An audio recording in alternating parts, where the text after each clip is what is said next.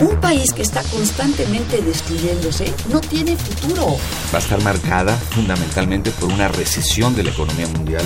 Yo hablo del autoritarismo hasta nuestros días. Radio UNAM. Radio UNAM. Y la Facultad de Ciencias Políticas y Sociales presentan Tiempo de análisis. Me parece que tienen que darnos ya respuestas concretas. No se puede echar a andar la reforma electoral tal y como está planteada. Tenemos que seguir luchando por defender la libertad de expresión. Un espacio radiofónico donde con tu voz construyes el debate. Tiempo de análisis. Tiempo de análisis.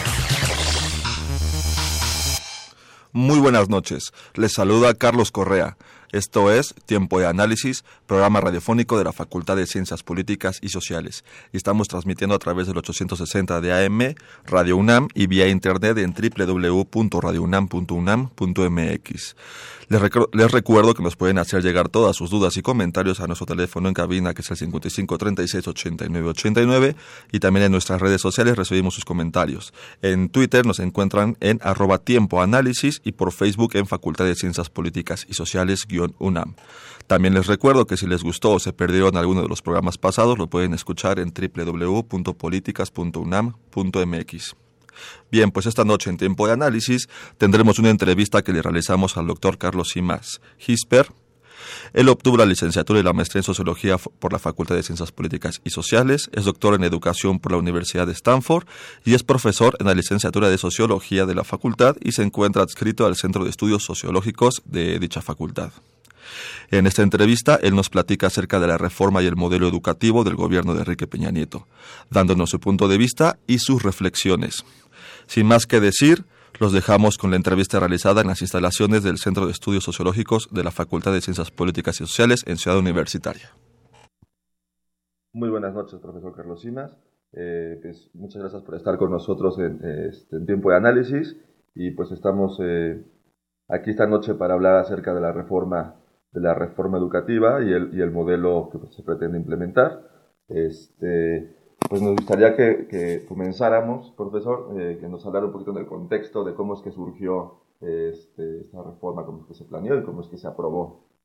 Ok, primero que nada, gracias, buenas noches. Eh, agradezco mucho la invitación, estar aquí en Radio Universidad siempre es un honor. Em, entrando directo a tu pregunta, eh, la reforma actual, esto que hoy se ha llamado la reforma educativa con comillas, con mayúscula, es parte de una serie de reformas aprobadas en el 2013, eh, tanto a la Constitución como la creación de nuevas leyes, particularmente una que seguramente platicaremos más de ella, del servicio profesional docente que tiene que ver con los mecanismos de ingreso, promoción y permanencia de los profesores. Pero básicamente esta reforma es una reforma legal que eh, lo que hace en términos reales no es modificar absolutamente nada de los contenidos educativos, nada, ni discutir los problemas pedagógicos, pero sí plantear los mecanismos por la vía de la legalización de lo que van a ser las formas de evaluación que están asociadas tanto al ingreso como la permanencia como la promoción de los docentes. ¿Esto qué quiere decir? que básicamente la reforma del 2013 es una reforma laboral. Es decir, lo que cambia es la mecánica a partir de la cual se va a establecer esta relación laboral.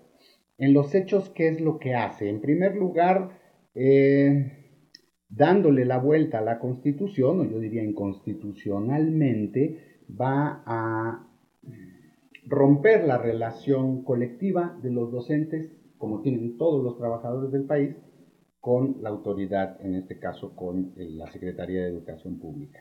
De aquí en adelante todo se vuelve, como vamos a ver, una relación personal, individual. Entonces está conculcando un derecho constitucional que es el derecho a la contratación colectiva. La otra cosa que hace de manera grave e inconstitucional es aplicar de manera retroactiva a quienes ya trabajan al interior del sistema educativo con un tipo de contrato y una forma de relación, se les modifica esta relación al aplicárseles retroactivamente esta ley, lo cual es absolutamente anticonstitucional. Esto explica la primera reacción de los docentes. Pero siendo esto cierto, es decir, que hay una afectación grave de los derechos laborales de los docentes, es decir, prácticamente desaparece la plaza magisterial, para que se entienda con toda claridad, es decir, en el papel no desaparece, pero tengo mecanismos, como dice la ley, de quitártela sin ninguna responsabilidad para la autoridad, de nuevo violentando claramente las leyes laborales del país. Pero el que no sea una reforma educativa en términos de contenidos, pedagogías, etcétera, no quiere decir que no afecte profundamente la educación. Porque la manera de evaluar, esta manera que es estandarizada, por ejemplo, para definir eh, la promoción y por lo tanto el aumento de ingreso, está eh, definido por un mecanismo que ellos llaman eh, pago por méritos, que es un viejo, una vieja fórmula fracasada iniciada en Estados Unidos en las empresas para estimular la productividad de los trabajadores, que resultó fracasada en todos aquellos lugares donde hay algún tipo de trabajo colaborativo. El trabajo de la escuela es profundamente colaborativo. Y lo dejaron solo para los vendedores directos de producto. Es decir, te pago por lo vendido. De ahí en fuera lo quitaron en todo. Acá como siempre copian lo malo, decidieron que este mecanismo para elevar productividad, si te fijas, todo el lenguaje y toda la visión es una visión empresarial eficientista que poco tiene que ver con el desarrollo de la pedagogía y la sociología de la educación. Pero en la medida en que asocias pago por méritos, es decir, cómo voy a medir tu mérito, pues de acuerdo a la calificación de tus estudiantes en un examen que les voy a aplicar por fuera y que va a ser un examen estandarizado para que todos, entre comillas, sean evaluados iguales. Primer absurdo, no son iguales, sus condiciones no son iguales, etcétera. Un solo dato para que eso se entienda, 43% de las escuelas de este país de primaria no tienen seis maestros para los seis cursos. 43% se llaman escuelas multigrado o unitarias. Las unitarias es que hay un maestro para los seis grados y las multigrados es que hay dos o más, pero nunca los seis, para el conjunto. Entonces, lo que nos hacen falta son más maestros, no nos están sobrando maestros y el 43% de las escuelas tienen esta insuficiencia. Por cierto, esas escuelas son en los espacios donde hay más rezago educativo, no es casual. Pero bueno, aplico este examen parejo a todos, al mismo profesor que le enseñó a 6 grados al mismo tiempo, y la calificación que saquen los muchachos va a significar el logro, el mérito. Y entonces con eso defino tu ingreso. Tu promoción. Y entonces, ¿qué ha pasado ya? Porque lo suspendieron ahora, la prueba enlace, pero para porque estaba hecha con las patas. Pero la idea es que la van a volver a echar a andar. ¿Y qué empezó a pasar? Que de repente, de un año para otro, en algunos lugares aumentaba así, increíblemente, la calificación de la prueba enlace empezó a ocurrir la peor tragedia que puede ocurrir en la educación. El currículum ya no importa. Muchos maestros empezaron a dedicarse a preparar a los niños para el examen. Claro. Entonces la lógica memorística este, de la respuesta correcta, tú no importa qué pienses, ni cómo lo pienses, ni de dónde sale, tú apréndete que esta es, entre comillas, la respuesta correcta. el conocimiento en abstracto, sino enseñarles a investigar. Y memorístico. y frases, o sea, no en realidad no estoy comprendiendo nada estaré entre comillas aprendiendo en el sentido que puedo repetir como un perico algo, pero no estoy comprendiendo. En ese sentido esencial no estoy aprendiendo.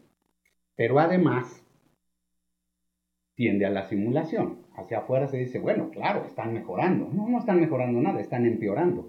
Pero además hubo otro mecanismo que hicieron un montón de profesores en todo el país. Por cierto, los que están apoyando la propia reforma, que son pocos, pero están muy articulados con la dirección nacional del sindicato, que era, yo sé que alumnos no van a poder porque no memorizan, son malos para la memoria, no. Entonces les digo, mañana no vengan porque se aplica el examen. Y aumento entre comillas mi calificación. Es decir, lo único que genera un mecanismo como este es simulación. No genera ninguna mejoría, incluso al revés, pervierte los procesos educativos. Así es. Y todo este proceso, además, en la medida en que es obligatorio y punitivo, punitivo en el sentido que tiene sanciones, consecuencias negativas para los docentes, hace que los docentes entren a un proceso de evaluación, llamado de evaluación, porque ahorita, ahorita vemos eso de qué es esto de la evaluación, a un proceso llamado de evaluación, pero para no perder el empleo para no dejar de ser docentes o para aumentar su ingreso, no como parte de un proceso de aprendizaje. o sea, están, los que están yendo están yendo obligados. Incluso todos vimos en el país ciudades sitiadas, maestros golpeados, este, parafernalia militar, con helicópteros militares y de la Policía Federal llevando a profesores. Policías federales eh, escoltándolos a los exámenes evaluativos. Tú dices, bueno, ¿esto, ¿esto qué es? Además, ¿qué condiciones de evaluación? O sea, imagínate en esas condiciones. Y esto es suponiendo que hubiera evaluación. La Secretaría de Educación Pública, particularmente el secretario, que ha demostrado una enorme ignorancia pedagógica, confunde evaluación con medición. Hay algunas cosas que se pueden medir, por cierto, no todas, pero algunas cosas se pueden medir con exámenes escritos. Pero hasta cualquier albañil te dirá, no, ingeniero, no es lo mismo medir la trave que evaluarla. Para evaluarla tengo que entender cómo está constituida, qué calidad tienen esos materiales y entonces puedo hablar o no de su posibilidad de resistencia mayor o menor, o sea, de su calidad. Por cierto, ahora resulta que la calidad ya tiene un valor. ¿Y la mala calidad? ¿No es diferente de la buena calidad? No, la calidad es algo intrínseco a las cosas. Entonces, por lo menos deberían decirnos que es de buena calidad, ¿no? Lo cual sería además terrible que la Constitución tenga que decir que es de calidad. No sé si te fijas que en los promocionales de la SED dicen, por fin en la Constitución la educación dice de calidad. Jesús María José, no, no debiera ser así, pero además, ¿qué me estás diciendo? Que no ha sido y que tú eres responsable de que no sea así. Entonces, pues resuélvelo en lugar de estar poniendo una palabra propagandística que además en sí mismo está mal usada. Claro. Porque calidad tienen todas las cosas. Pues es un discurso que engaña. Exactamente. Entonces, miden algo porque no pueden evaluar. La propia directora del INE declaró, y ella tiene experiencia de investigación en las escuelas, etnográfica, que no es posible evaluar el proceso que vive un, un salón de clases. Que lo intentaron, pero es imposible porque se requiere uno, al menos dos gentes observando durante un periodo prolongado qué ocurre en el salón, porque en un día pues todo el mundo puede simular ese día. Tiene que pasar un proceso largo en el cual la normalidad más o menos regrese a ese espacio. Entonces, como no pudimos hacer eso, entonces dice, inventamos instrumentos cualitativos. ¿Qué, qué son? Documentos que tienen que entregar los profesores. Un examen estandarizado terrible sobre la normatividad escolar y después documentos que tienen que Formatos que llenar. Pero además tienen que poner textos. ¿Qué es para ti una buena clase? Diseñame una clase. Ok. Van 150 mil maestros evaluados, entre comillas. Lo cual quiere decir que han producido alrededor de 1.500.000 cuartillas, de acuerdo a su programa. Pregunta, ¿Quién está evaluando el millón quinientos mil cuartillas? ¿Quién ha leído el millón quinientos? ¿Y quién hace la calificación? ¿Quién? ¿Bajo qué estándares? ¿Qué herramientas metodológicas? Exacto. Pero además ya pasamos tres años. Estamos por llegar al cuarto. Cada cuatro se tienen que evaluar todos. Y no llevan ni el 20%. Todo es una simulación, todo es un fraude de origen. Crearon una reforma sin tener un modelo. Exactamente. Y esa es la segunda confesión que ahora nos hace. Que es gracias a la respuesta o a la resistencia de un sector muy grande del magisterio, movilizado, no quiere decir que incluso que el no movilizado esté de acuerdo, ¿eh? hay un enorme descontento porque hay un desprecio y una falta de respeto brutal al trabajo de los docentes. Pero esta resistencia hace que la Secretaría de Educación Pública diga, porque los maestros han estado reclamando desde el primer día, desde que antes de que aprobaran la ley, es escúchenos, algo tenemos que decir de nuestro trabajo, de qué pasa en las aulas, qué pasa en nuestras escuelas, por qué son diferentes, cómo trabajamos, etc. No hubo tal, hubo cerrazón, se aprobaron sin escuchar a los, a los maestros las reformas estas, y entonces ahora nos declaran siempre sí vamos a discutir el modelo educativo. Entonces tú dices, en primera instancia, mi primera reacción fue, ah, qué bueno, entonces van a abrogar estas reformas, porque lo que sí no puedo hacer es poner los bueyes delante de la carreta. Claro. O sea, el modelo educativo nos va a definir en términos de orientación filosófica, pedagógica, etcétera, de objetivos, qué es lo que quiero hacer. Lo que no puedo hacer es decir, antes de decir qué, cómo y para qué voy a hacer, ya te digo qué, cómo y qué voy a evaluar. Eso, eso no tiene sentido. Es exactamente exponer los bueyes delante de la carreta. Es hacer el medio, que es la evaluación, el fin, y ahora el modelo es el medio el medio para llegar a la evaluación. Está todo al revés. Es decir, aquí es los mayas, los aztecas, mexicas, sabían hacer pirámides. Sólidas, todavía las podemos ver. Ahora resulta que las queremos hacer al revés, empezando por la punta. Pero más la punta, que sería la evaluación, lo último que tengo que decidir una vez que hago mi, modelo educativo y después la reforma. ¿Qué, es lo que estoy buscando? y a partir de eso tengo que definir cómo voy a evaluar eso. Y, qué, herramientas en todo caso pueden ser más útiles o no para eso. No solo eso, sino que además en este tabique, que están esta evaluación estandarizada y el, el mecanismo este de pago por méritos, pues es un tabique que está roto, que está quebrado, pero además la pirámide no se sostiene de cabeza, o sea, no funciona así. Y eso es hasta, si quieren, positivistamente es una ley de la física, no funciona así, se va a caer. Es decir, de origen hay un fraude. Agregando varias cosas. Una, los maestros son el problema. Primer mentira, a partir de la cual se construye todo. Sí. Los maestros podrán decir con toda justeza, somos parte de un problema pero, no, somos, el problema. Todo se centró en los maestros, desacreditarlos, una campaña de demonización y de descalificación terrible, con un efecto elemental inicial. No hay reforma en, la historia de la humanidad, reforma educativa que se haya hecho sin el apoyo y consenso de los maestros. Pues no existe. Bueno, aquí también, como la pirámide al revés, creen que eso es posible simplemente porque lo decretan. Y aparte desconociendo eh, por lo menos más de 50 años de, de, trabajo que ha hecho el magisterio en este país, desconociendo por completo todo ese trabajo que se ha realizado por todo el siglo XX. Por lo menos, más de 50 años, o sea, todo el siglo XX. Y si tú ves el documento del nuevo modelo educativo, desaparece todo el esfuerzo de secretarios de educación pública, a los cuales solo, ellos solo reconocen a dos, a Vasconcelos, a Torres Bodet. Ese es el discurso del modelo educativo. Claro, ¿y después quién? Aurelio Nuño, además comparándose con Vasconcelos y Torres Bodet, o sea, por favor, respeto al maestro Vasconcelos y al maestro Torres Bodet, pero además al trabajo de montones de gente y de montones de secretarios, estamos hablando de más de 32 secretarios en ese periodo, que hicieron reformas sustanciales y, y, ¿cómo decir?, aportaciones muy importantes al desarrollo de la educación en México. Pero más allá de esta ignorancia histórica, lo que hay es una ignorancia de cómo ocurren los procesos.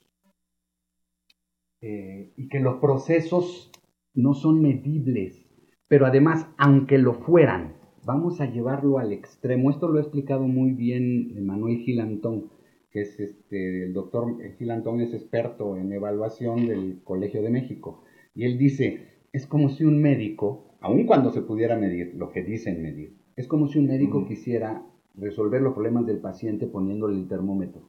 Y entre más veces le pongo el termómetro, más rápido se cura. Entre más te evalúo, mejor resuelvo los problemas. ¿Perdón? No. Es en todo caso, ¿qué voy a hacer con esa evaluación y para qué sirve esa evaluación? Como no es evaluación, tengo un problema. Es medición. Y entonces, ¿qué mide y qué no mide? Y entonces mide básicamente lo que ya vamos a saber cuando son exámenes de este tipo, las condiciones socioeconómicas y culturales de nuestros estudiantes. Que ahí hay otra trampa que eso se ha discutido poco, porque se asume que el discurso original de la escuela al centro, que han estado insistiendo mucho en eso, que viene de una idea de la escuela al centro en términos de articulación pedagógica, pero ellos están haciendo una trampa con la escuela al centro. Aquí el discurso de la escuela al centro significa lo de afuera no, no existe. Es lo que pasa en la escuela lo significativo. Y entonces tú dices, las condiciones socioeconómicas y culturales de los estudiantes no, sobredeterminan, no solo influyen, sobredeterminan lo que va a pasar en la escuela. La elaboración de los contenidos que no incorpora las realidades esas no sobredeterminan el resultado. La escolaridad de los padres no sobredetermina el resultado. La correlación estadística es altísima entre expectativa educativa y nivel de escolaridad de los padres. Y ahora resulta que nada de eso existe. El único problema era el, la escuela y en la escuela es el maestro, el responsable. Y además dicen, esta reforma es para recuperar, porque el maestro es culpable porque el sindicato se apropió indebidamente de partes del proceso. No, no se apropió indebidamente de nada es un pacto corporativo del Estado con el sindicato que fue ratificado además desde que inició esta nueva vertiente de modernización educativa, fue ratificado por Salinas, por Fox, por Calderón, y que EPN rearticula exactamente igual que hizo Salinas. Salinas, ¿qué hizo para rearticular ese pacto? Que no quiere decir otra cosa más que para garantizar su lealtad absoluta. Quitó a Conquistos Barrios y puso el Bester. ¿Qué hizo EPN? Quitó el Bester y pone a este señor Juan, ¿cómo se llama? El secretario, el secretario actual, del sindicato. Que era además el encargado de los movimientos, era el de la comisión de los dineros del sindicato con el Bester. Si tú te fijas, la relación clientelar corporativa se ratifica, no se modifica, por lo tanto no hay recuperación de la rectoría del Estado. lo que hay es exactamente, es la recuperación del el control clientelar corporativo de los docentes porque la maestra le salía ya muy cara. Ese es el tema. Y entonces ponen a otro que lo tienen agarrado, perdón que lo diga así, pero de los tompiates y que solo dice que sí a lo que le dicen o dice no cuando te, dicen que digan que no desde la secretaría. Pues vamos a hacer este nuestro primer corte de la noche. Vamos a escuchar una cápsula del Centro de Estudios Europeos de la Facultad de Ciencias Políticas y Sociales y continuamos con esta charla.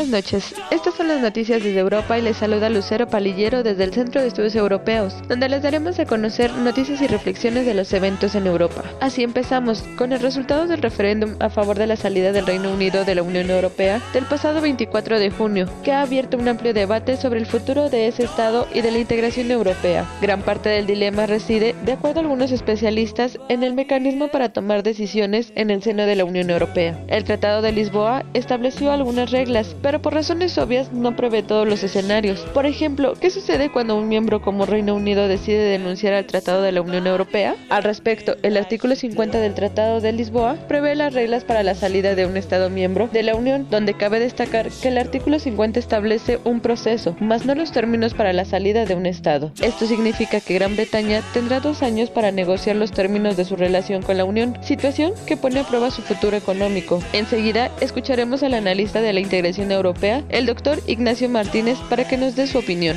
Hoy el Reino Unido de la Gran Bretaña tiene una nueva realidad frente a la Unión Europea a raíz de que este 24 de junio de 2016 tiene ya es una nueva faceta frente al mercado interior eurocomunitario. Y aquí es muy importante hacer énfasis en que se trata de una relación estrictamente con el mercado interior europeo, ya que es donde el Reino Unido de la Gran Bretaña va a tener ahora esta, este nuevo contexto en torno a que eh, ya es frente a la Unión Europea otro socio comercial más. Ya no forma parte de la Unión Europea, por lo tanto ya no tiene ese trato preferencial en los esquemas financiero. No digo monetario porque el Reino Unido no formaba parte de la zona euro. Entonces ahora Reino Unido lo que eh, se avisora es que pueda construir una nueva relación siguiendo el modelo de Noruega que tiene un tratado particular con la Unión Europea que le permite tener referencias a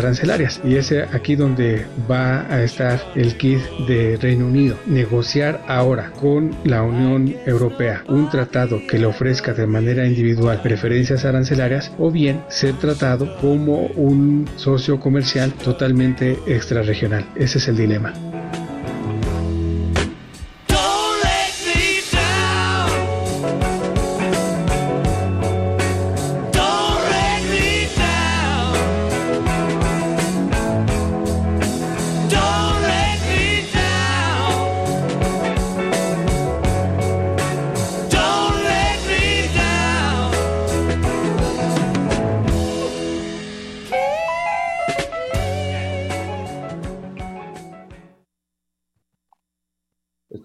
De tiempo de análisis.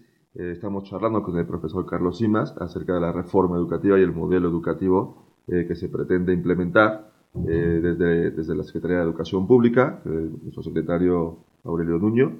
y esta charla hasta ahorita nos ha dado una visión de cómo han sido puras mentiras y cómo el discurso ha sido bastante engañoso en la forma de en los usos de los conceptos y de las palabras.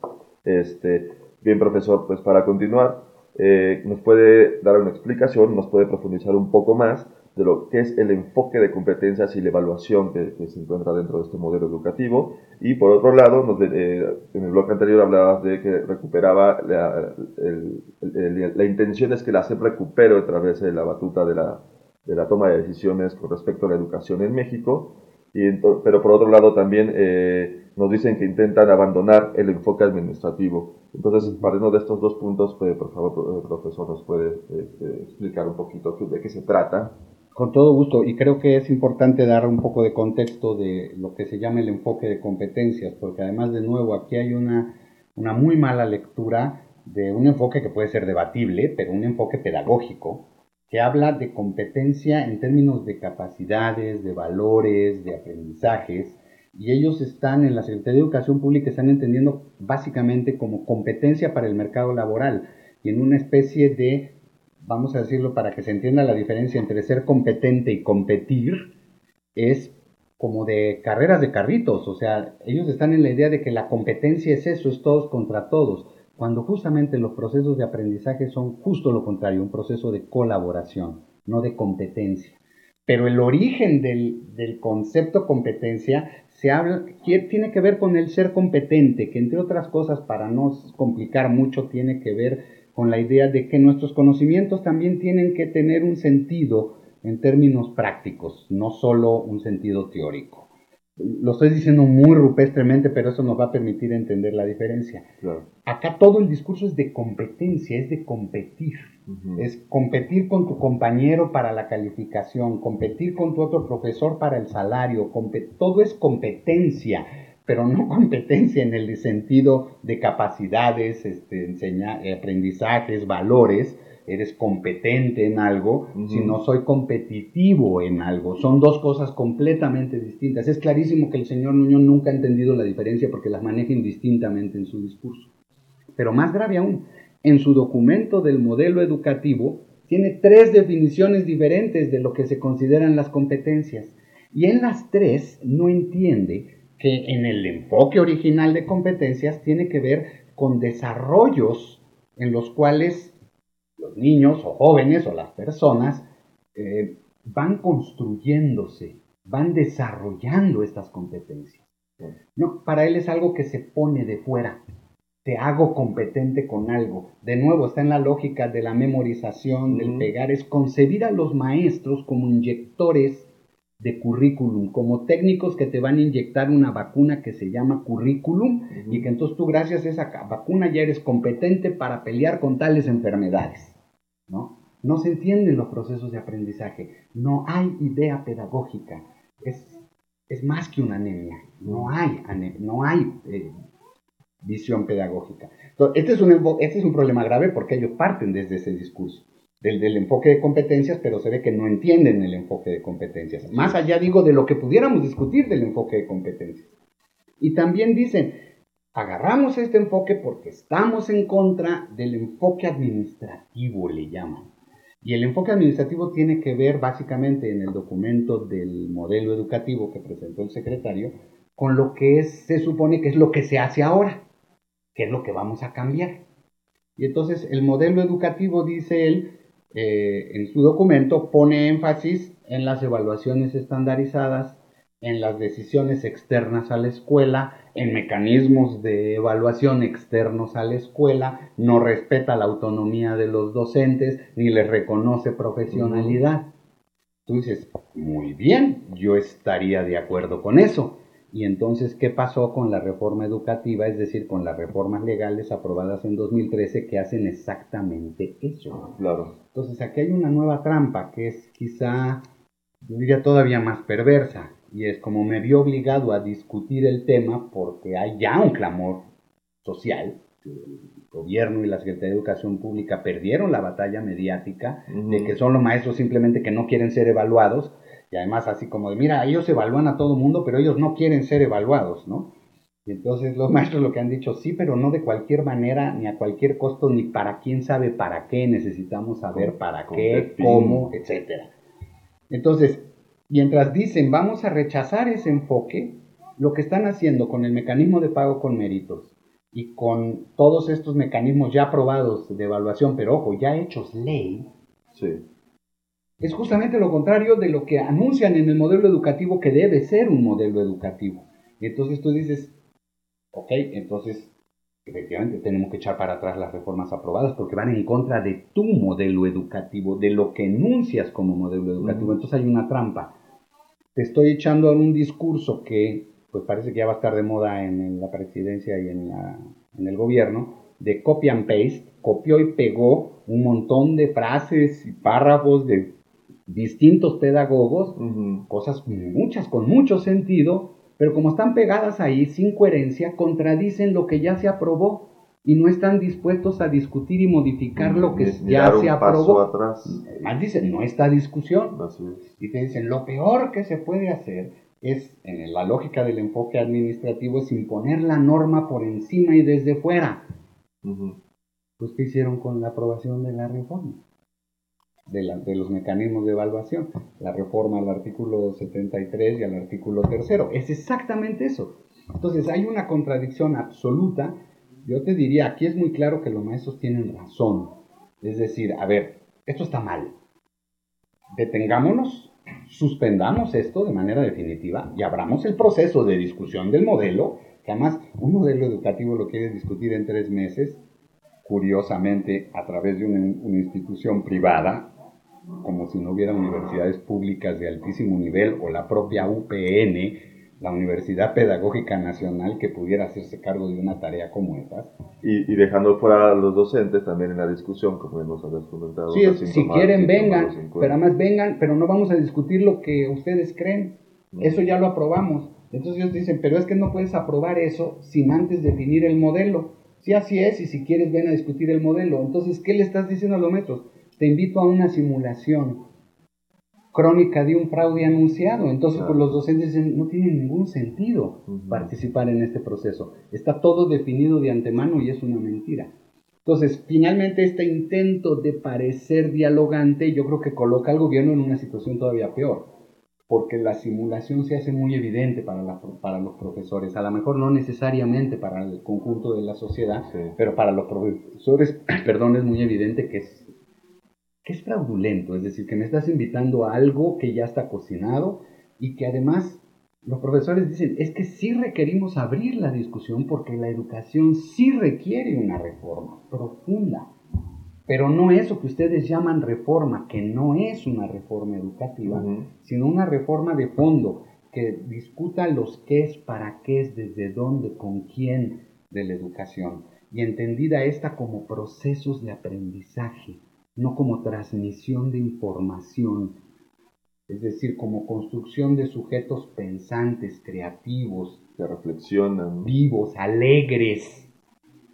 Porque la lógica memorística, creativos, hace que la educación sea profundamente aburrida. Tú y yo y cualquiera lo hemos sabido. Cada vez que nos dicen apréndanse de memoria algo, resulta que además te lo aprendiste, lo dices y después se te olvida. Salvo alguna gente que tiene una memoria extraordinaria y con eso se le queda para siempre pero no importa si le haya quedado o no.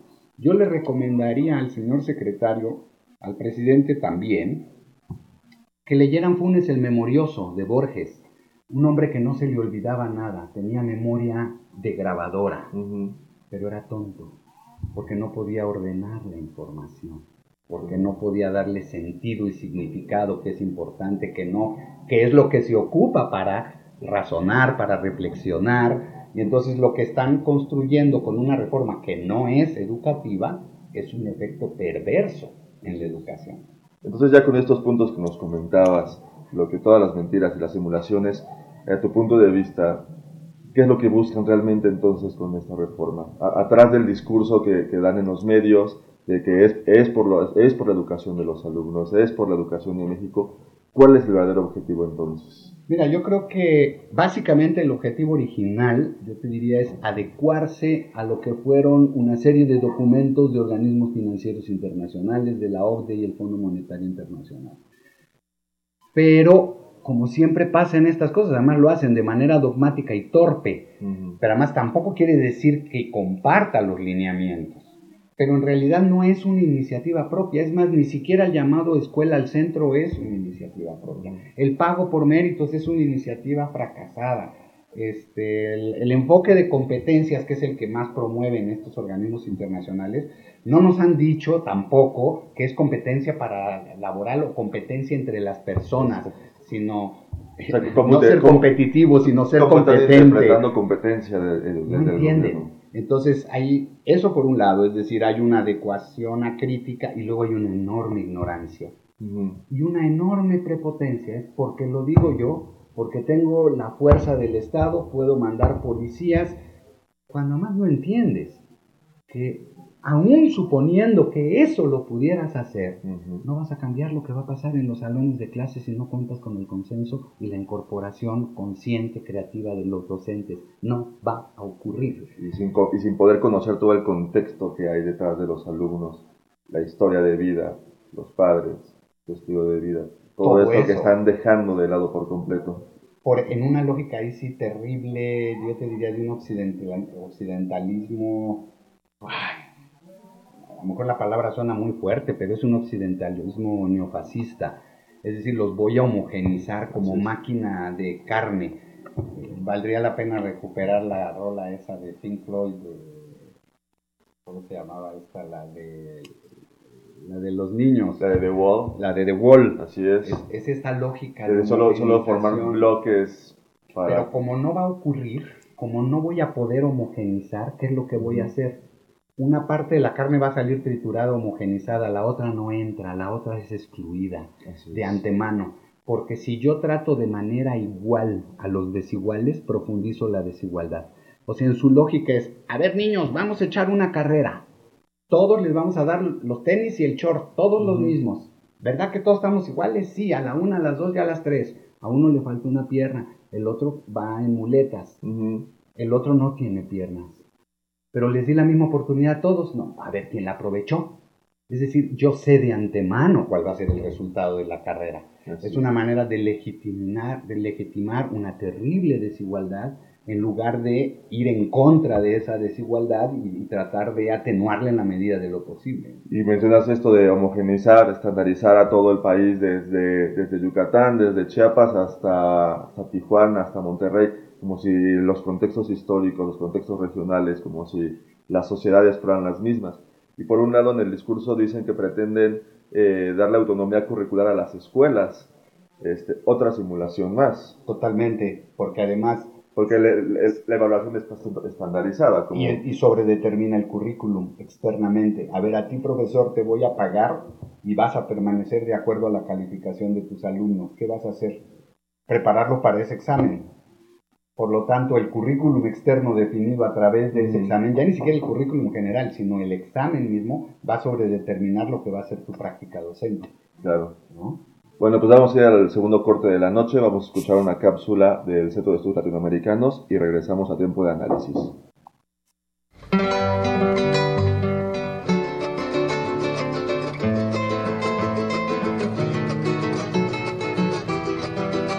Panorama latinoamericano.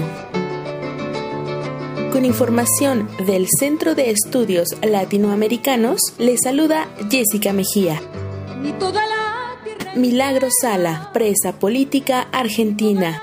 Milagro Sala, dirigente de la organización barrial Tupac Amaru, ubicada en San Salvador de Jujuy, periferia de la capital de la provincia de Jujuy, en el norte de Argentina, se encuentra presa desde el 16 de enero de 2016, acusada de tumulto e instigación a cometer ilícitos. También diputada del Parla Sur, el órgano parlamentario del Mercosur, Sala es considerada como la primera presa política del gobierno de Macri, pues los argumentos en su contra han sido fabricados bajo los códigos de la llamada criminalización de los movimientos sociales. Esto es, levantar cargos propios de la delincuencia a luchadores sociales que realizan protestas públicas. La organización que dirige Milagro Sala atiende a las etnias guaraníes, collas y mapuches, y durante los gobiernos del kirchnerismo, a través del financiamiento oficial, logró la construcción de una enorme infraestructura para atender las necesidades básicas de una numerosa población en situación de pobreza. Más 8.000 viviendas equipadas, albercas públicas en los barrios, guarderías, escuelas, centros de salud, fábricas textiles de ladrillos y bloques de construcción, talleres de carpintería y metal mecánicos, plazas públicas con cibercafés, comedores, gimnasios, mini mercados y canchas deportivas son parte de los grandes saldos de su labor y una razón de enorme peso para que el gobierno busque impedir que la sociedad pueda tener capacidad de organización y resultados propios. Se trata de una estrategia que inhiba los procesos autonómicos, pero también se busca golpear a los aliados políticos de la expresidenta argentina Cristina Fernández, como sucede con esta dirigente social. Otro ejemplo de esta política macrista fue el intento de procesar judicialmente a una de las fundadoras de la Asociación de las Madres de Plaza de Mayo, G.B. Bonafini, defensora de los derechos humanos de gran respeto y prestigio internacional. Milagro Sala fue recientemente incomunicada y aislada dentro de la prisión de mujeres Alto Comedero e imposibilitada de recibir visitas por un supuesto mal comportamiento con las autoridades carcelarias, tras lo cual mantuvo una huelga de hambre de tres días que terminó levantando el pasado 16 de agosto. El caso ya ha sido cobijado por instancias internacionales defensoras de derechos humanos. La pobreza jurídica de los cargos en su contra evidencian el carácter político de su detención. Ojalá que la presión internacional pueda hacer eco en su liberación.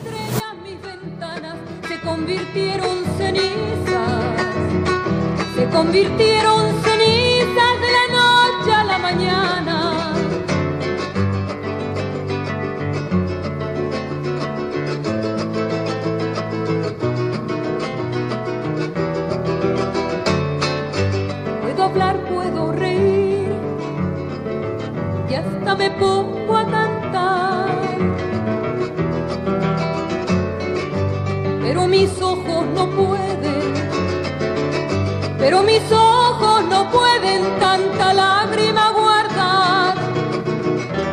A pesar de lo que digan, no me olvido, compañero, de que el pan que me alimenta, de que el pan que me alimenta siempre será pan ajeno.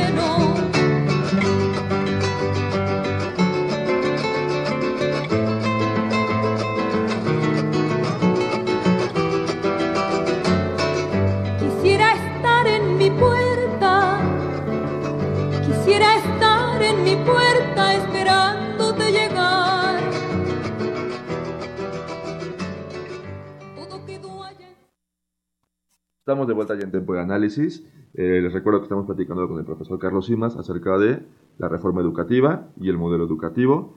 Y pues en este último bloque vamos a escuchar sus conclusiones, pero antes de ello me gustaría que nos comentara eh, cuáles son estas fuerzas eh, sociales que están resistiendo en las calles a, a, esta reforma y este modelo. ¿Cuál ha sido el papel de, de la coordinadora? Y que también no es solo la coordinadora, sino también hay un grupo muy numeroso de padres de familia y de profesores que no pertenecen a la coordinadora, pero se están volviendo afines al movimiento porque, como ya nos habías comentado, se están dando cuenta de la simulación de esta reforma educativa. Entonces, profesor. Sí, yo creo que la protesta magisterial es en todo el país y eso, eso quiere decir que hay profesores de muy distintas este, características este, culturales, etc. Eh, ¿Por qué? Porque de entrada al maestro se le deja de reconocer como un sujeto del proceso educativo y se le considera un objeto al cual se puede medir. Es decir, se instrumentaliza la acción del docente.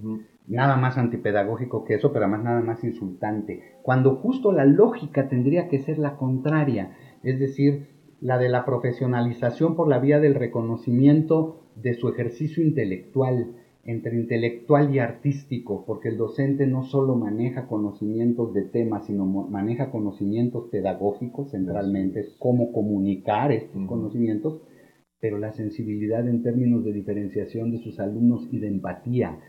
Un niño no te escucha si, si le caes mal o le acabas de faltar al respeto. La empatía se vuelve fundamental en los procesos. Recordemos que la mitad del día están con el profesor. Bueno, ¿y cómo mides la empatía?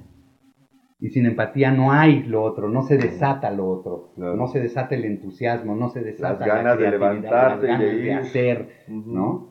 Eh, esto por un lado. Por el otro, eh, se entiende también que los padres de familia en, en, muchísimas zonas y particularmente donde menos recursos económicos hay estén eh, apoyando el movimiento, porque a esto que le han llamado autonomía escolar, queda claro que la autonomía escolar, y que después llaman también autonomía curricular, lo cual es un sueño guajiro respecto a este propio documento, se refería a traspasar los costos de gasto corriente a los padres, es decir, la escuela estará en mejor o peor condición de acuerdo a los recursos que le pongan los padres a la escuela. En las condiciones económicas que está en el país es horrible. Volvemos a, las diferencias. a radicalizar la diferencia, pero además es anticonstitucional la obligatoriedad que establece la Constitución en el Estado no es solo para los padres de llevar a sus hijos a la escuela, es del Estado de proveer las condiciones para que los hijos estén en la escuela. Es una de sus funciones básicas e históricas. Establecida en la Constitución, que hasta ahorita esa no ha sido modificada. Entonces, al hacer esto la están violentando. Empezaron a haber tantas protestas, porque pasa empezaron a agarrar recibos de luz que no tenían manera de pagar los papás. Mm. Empezaron a cortar la luz en las escuelas entonces dijeron, no, bueno, ahorita espérate eso. Pero ahí está. No, no es una mentira, ahí está y lo estaban haciendo.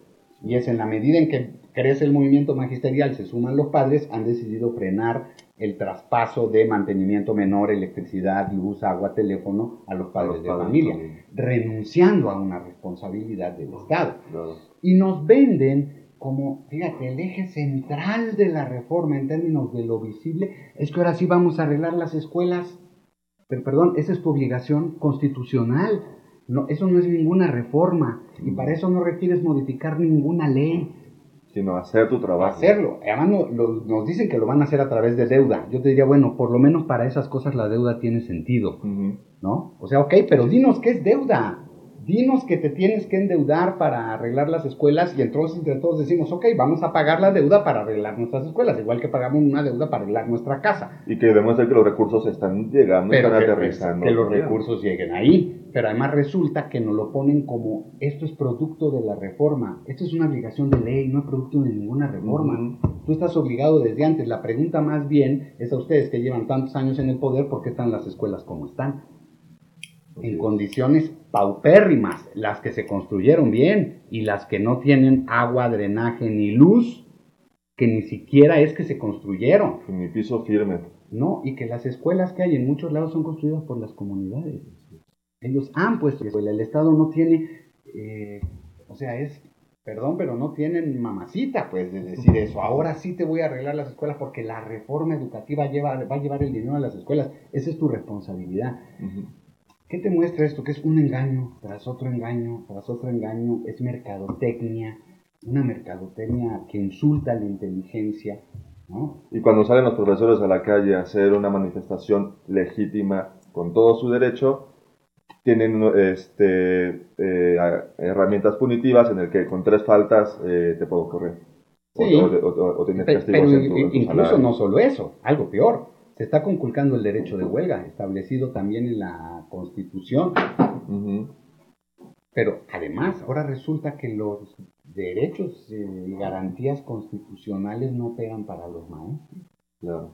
Ya no tienen derecho a la manifestación, lo puedo reprimir ¿Por qué? Porque digo que son... Porque ellos deberán de estar en las aulas. Sí, además, ya, oye el lenguaje, son pseudo profesores. O sea, dime, toda una campaña mediática de descalificación, vándalos. ¿Qué le están enseñando a los, a niños? ¿Qué, ejemplo le ponen? Es el típico discurso. Y hemos visto la Ciudad de México, pero no solo eso, vimos lo que pasó en Oaxaca, el caso de la masacre de Nochistlán, la barbaridad de Nochistlán lo que pasó en Chiapas también, desde los helicópteros de protección civil aventando gas, y en la Ciudad de México sitiada para impedir una manifestación. Eso es inconstitucional y están violando los derechos y garantías constitucionales de los ciudadanos. En este caso son ciudadanos maestros, pero son derechos de todos. Bueno, Cerraron la carretera México-Toluca tres veces para que no pudieran venir los maestros de Michoacán afectando los derechos de circulación ya de decenas de miles, no solo de los maestros.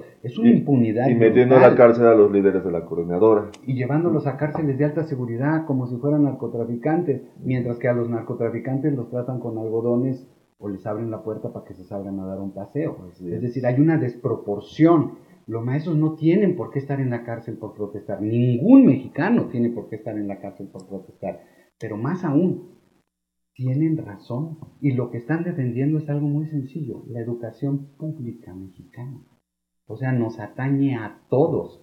Están defendiendo también derechos laborales, pero al defender sus derechos laborales están defendiendo la educación pública, porque están defendiendo de esta dinámica llamada nuevo modelo, modernización, que lo que hace es la búsqueda de la estandarización, la memorización, la ausencia de debate pedagógico, convertir a los maestros en técnicos aplicadores de currículum, en lugar de hacer espacios creativos que generen sujetos autónomos en el pensamiento y solidarios en las acciones. Con herramientas para construir conocimiento en vez de solo memorizar el conocimiento. Claro.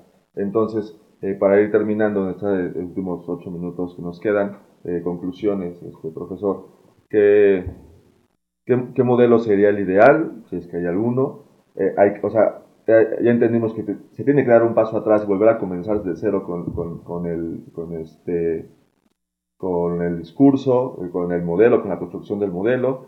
Este, dejemos de, de copiar eh, recetas que nos mandan desde, desde el exterior y, y comenzar a tomar en cuenta nuestros, nuestros contextos, nuestras diferencias, nuestros distintos Méxicos que tenemos. Exactamente. Este, ¿qué, qué, qué, tipo de profesores y alumnos estamos formando y más bien qué tipo de profesores y alumnos necesita México?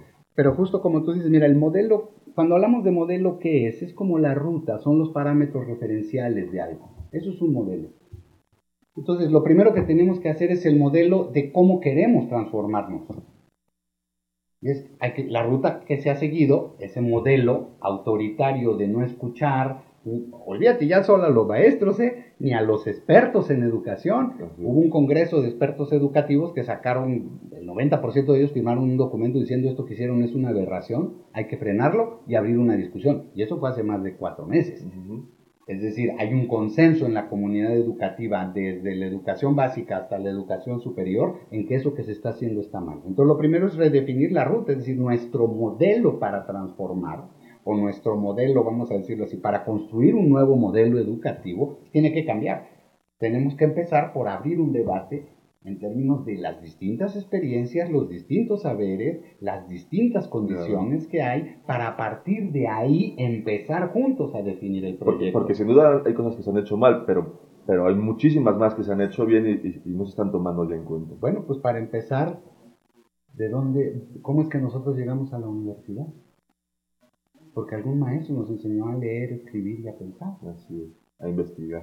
A investigar, a averiguar, o sea, algo, no todo se ha hecho, todo, no, esos maestros no son todo lo que nos dicen, evidentemente, ¿no? Eh, pero más allá de eso, si tú, si tú dices, a ver, quiero transformar algo, lo que sea, tu casa, pero lo quieres hacer sin hablar con nadie de los que vive ahí, va a terminar mal, no funciona, ese modelo autoritario no funciona, particularmente en pedagogía particularmente donde tienes sujetos muy diversos, pero además sujetos pensantes, reflexivos por su propia actividad, como son los maestros.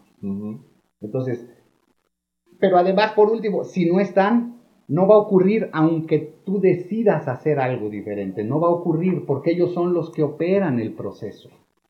Entonces, ¿qué te diría? Los maestros tienen razón.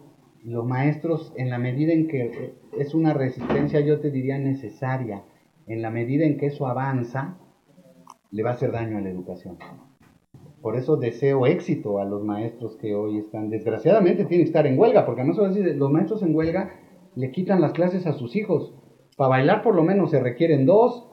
¿Quién empezó este desastre? Es muy sencillo. Le preocupan tanto los niños al señor Nuño y al señor Peña, suspenda de inmediato la reforma y iniciemos un proceso de discusión que permita realmente un debate pedagógico, pero también histórico y social de lo que es nuestro país y de las condiciones socioeconómicas en las cuales están trabajando nuestros maestros. Recordemos que este lunes 22, eh, prácticamente todo el estado de Chiapas amaneció con las escuelas cerradas en resistencia con, ante y, y va a ser en un montón de estados, no solo ahí, también en, Oaxaca, también en, Michoacán, en el DF sigue habiendo, en Guerrero, en Nuevo León, el, el, día lunes 22, o sea, paran todo Nuevo León, es decir, hay una rebelión, pero no es una rebelión de los zánganos como nos la han querido proponer.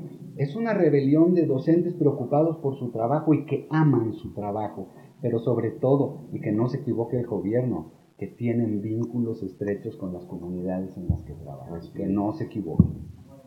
Bueno, profesor, pues este, muchas gracias por, por haber estado esta noche con nosotros, por habernos eh, conseguido esta entrevista y pues esperemos tenerlo pronto, eh, charlar nuevamente cómo ha continuado durante este semestre eh, y lo que falta del año este, cómo, cómo ha continuado esta, esta, esta lucha eh, por, por, detener esta reforma, esta mal llamada reforma educativa, porque más bien, y como nos has explicado, es una reforma laboral, más no educativa. Este, no sé si tienes unas últimas palabras. nada más, muchísimas gracias y mucha suerte a los maestros. Bueno, pues muchas gracias. Estuvo con nosotros el profesor Carlos Simas. Eh, me despido. Buenas noches.